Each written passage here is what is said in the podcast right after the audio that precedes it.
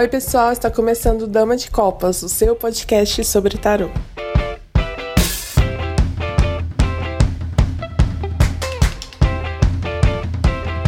Oi, pessoal, estamos aqui mais um episódio do Dama de Copas. Eu sou Thaís Camargo. Eu sou o Manuel J. Santos. Eu sou o Júlio Soares. E eu sou a Kelma Maziero. Gente, então, vamos para o volume 2 da trilogia do Nenaif, é, Tarô, Vida e Destino. No primeiro livro, o que a gente tem é um conteúdo que é único e exclusivo e é geral.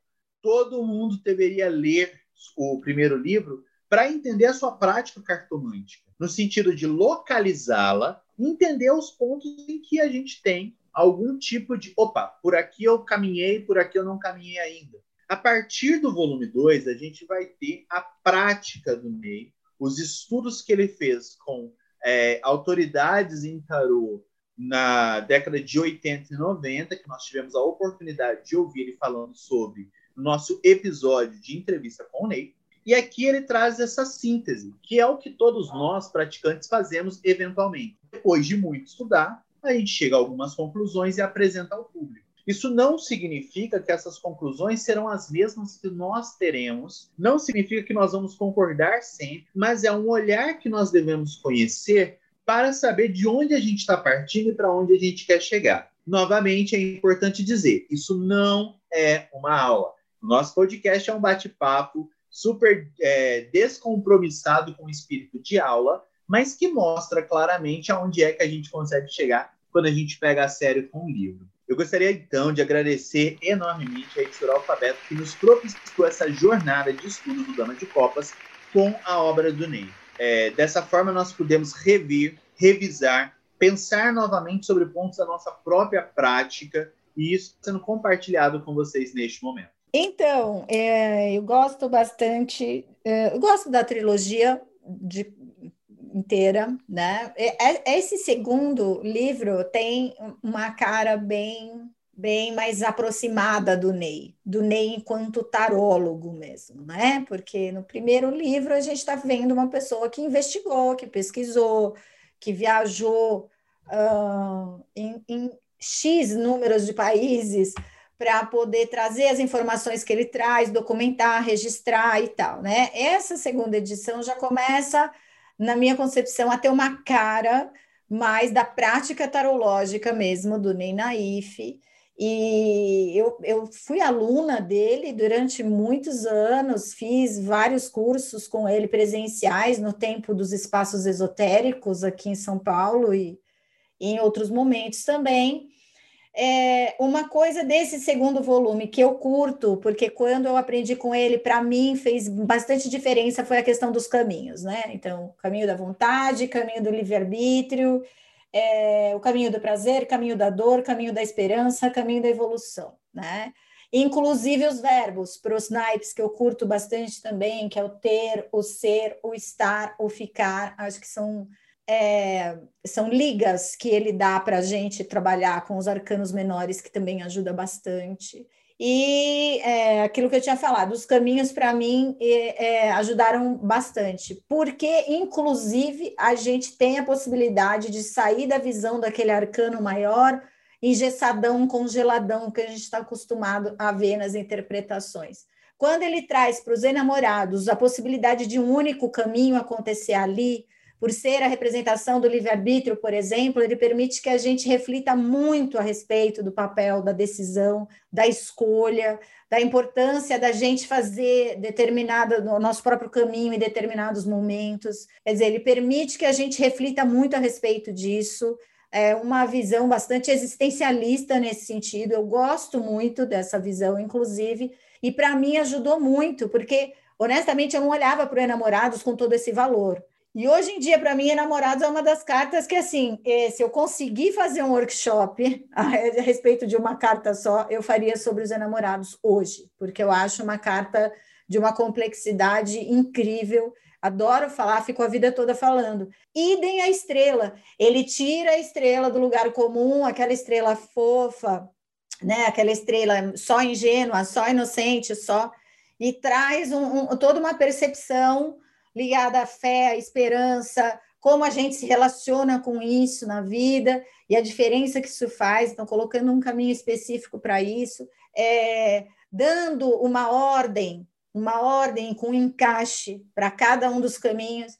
Então, eu já deixo aqui esse toque. Quem não leu o segundo volume, só o começo aqui, né, que na verdade está na parte 1 do livro, onde traz os caminhos e os, os, os degraus aqui dos naipes, já é uma maneira bastante uh, arejada de pensar as cartas, tá?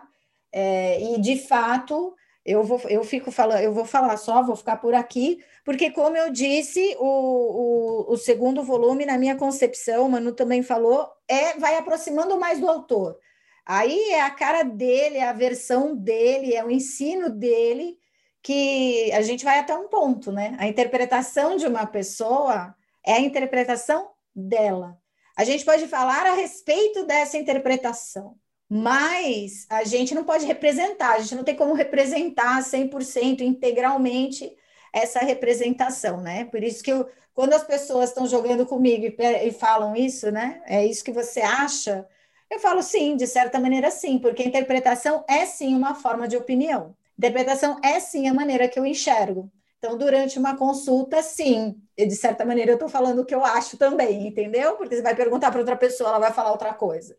E aí acho importante, então, a gente trazer essas questões a partir desse livro, até para respeitar aí o cercadinho do Ney, que é a prática dele, a, a visão dele, a interpretação dele, que vale super a pena de ser levada em consideração. Pronto, calei. Uhum. É, isso é uma coisa que você falou, que, que acho que é, é fundamental da gente pensar. Olha, existe o momento da consulta e ele tem determinados meandros que pertencem única e exclusivamente à consulta. Existe o momento da aula, que possui meandros únicos e exclusivos da aula. Existe a escrita. Então, se quando a gente pega a escrita, essa pessoa está trazendo toda a experiência dela de mesa, toda a experiência dela de leitura resumida. Então, assim, o livro tem, sei lá, deixa eu olhar aqui, é, 454 páginas. Isso aqui não chega perto da experiência do Ney, né? Isso aqui é o resumo que ele conseguiu fazer com coerência do que é a experiência dele. Agora, você olhar num livro e vir na minha mesa falar, ah, eu vi num livro que a interpretação bah. dessa carta é outra, eu vou dizer, então, mas o livro fala dessa experiência do meu agora com você? Ou ele fala da experiência daqueles que vieram antes de mim? Pois é. Sim, voltamos à questão de que é fenomenológico, sim. Ah, uhum. Vai ter um milhão de versões da Imperatriz, é um processo fenomenológico. O lado que você está olhando da garrafa é diferente do meu. Óbvio que não dá para você olhar para uma garrafa e enxergar nela um botijão de gás. Porém, dentro do universo da garrafa, são muitos recortes que a gente pode ter. Uhum. É, e a Kelma falou dessa questão dos caminhos, né, dessa estrutura que o Ney é, propõe no livro.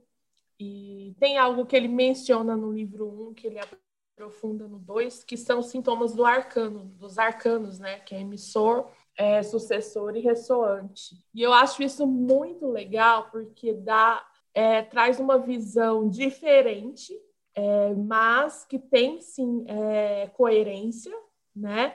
E é uma visão que ela agrega muito nessa questão de entender o que, que é o sucessor do, do arcano, né? o que, que isso traz de valor para o arcano, que, é, que ele chama de emissor, e essa questão do ressoante como uma dificuldade, né? uma mutação que aquele arcano possa ter. Eu hoje eu não utilizo mais essa essa estrutura que ele propõe, mas isso me serviu de base para eu criar uma própria, né? Uma, uma forma própria de ver isso daqui. Então, eu acho que isso acaba agregando, sim, e eu acho muito interessante, porque ele é como se trouxesse, trouxesse um novo olhar, né? Para fazer você olhar para algo que estava ali, mas que às vezes você nunca deu atenção, né? E, e foi assim que isso abriu um pouco a minha, a minha cabeça, e hoje eu consigo, eu consigo utilizar não dessa forma, né? Mas isso serviu de base para minha prática é, é, ser como ela é hoje. Né? Então eu acho isso muito interessante eu acho legal vocês lerem também para entender para entender como que isso funciona, né? E como que isso se dá numa leitura. Exatamente. Uma outra coisa que o Ney faz é, e tem geralmente assim, porque tu vai ver a estrutura dos capítulos que vai falar das que vão falar das cartas, né? Ele vai citar a carta, aí tu tem a descrição da carta, as analogias e no fim a parte de taromancia ele coloca determinados, uh, determinadas correlações, determinadas notas, e essas notas vão fazer muita referência ao livro número 1, um, onde, por exemplo, ele cita as teorias que ele costuma citar e que eu uso muito. Essas teorias são teorias de escola francesa, geralmente, uh, dentro dos meus cursos, dentro da minha prática. É muito interessante, uh, realmente, essa questão que a gente está falando. Aqui a gente tem um resumo da vida tarológica do Ney, e ele diz assim: olha, por exemplo, na teoria binária, a carta tal, blá blá blá. Então aqui, tchá tchá tchá.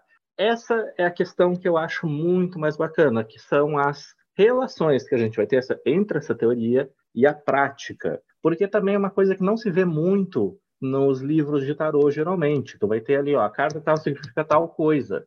E a gente não vai ter essas correlações estruturais, essas questões que costuram o jogo de tarô e são extremamente importantes. E nisso, assim, ó, eu acho esse livro fenomenal.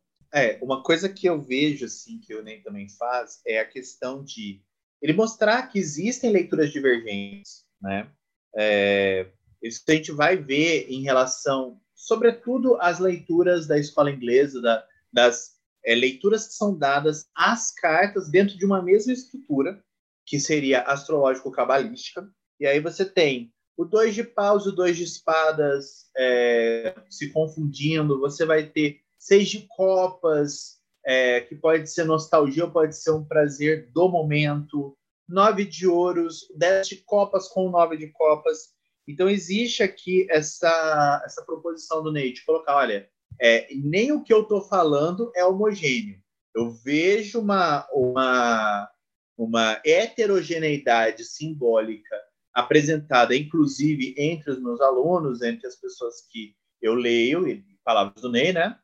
Uh, e isso não esgota o tema. Então a gente volta àquele ponto. A gente está falando daquilo que é a experiência dele, o lugar de onde ele fala.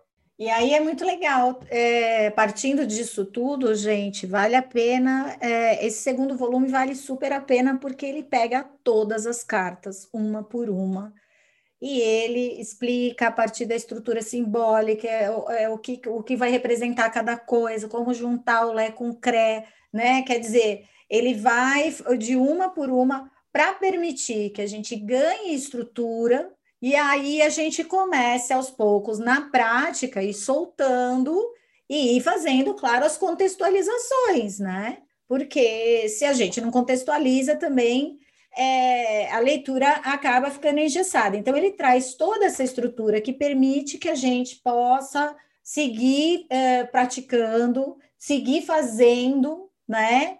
Eu tenho absoluta certeza de que não é para isso virar um, uma cartilha no sentido de pera, saiu tal carta, deixa eu abrir o livro para ver o que significa, mas ao contrário, para você entender como raciocinar como, é, como compreender a lógica da carta, a lógica simbólica da carta, para você colocar em prática e falar com as suas palavras, falar da sua maneira, colocar no contexto que você está jogando, né? E daí por diante, quer dizer, é importante porque aqui estão todos os arcanos. Então ele faz uma boa introdução, traz os caminhos, essa questão do do conselho ressoante, que é, que é muito útil, que é sensacional mesmo, faz com que a gente pare de olhar o arcano como uma coisa solta no mundo, abre a possibilidade da gente linkar cartas e entender até uma através da, da outra, né? E aí ele passa por todos os arcanos. Então, é esse, eu acho assim, assim como um, na verdade, é de novo, a trilogia toda, mas esse dois é essencial. Disse tudo. Bem, depois de uma expressão dessa, que podemos dizer, né? É, Só não vale ir para o segundo volume direto, tá? Isso a gente já combinou no episódio Já combinamos anterior. que não é uma brincadeira. Respeitem a ordem. Respeitem a ordem. O Ney sabia o que estava fazendo quando ele escreveu nesta ordem. Acompanhe a jornada, depois fica fácil para você escolher do jeito que você quiser. Primeiro segue o roteiro.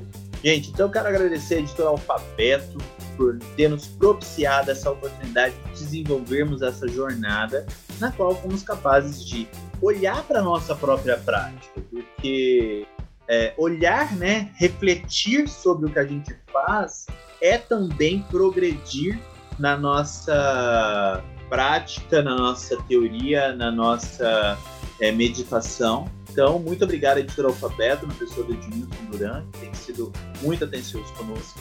E nos colocamos à disposição através dos nossos canais de comunicação para quaisquer dúvidas que você tenha, quaisquer comentários que você queira fazer, quaisquer sugestões que você venha a querer ouvir aqui conosco. Beijos! É isso aí, gente. Boa leitura. Beijos, pessoal.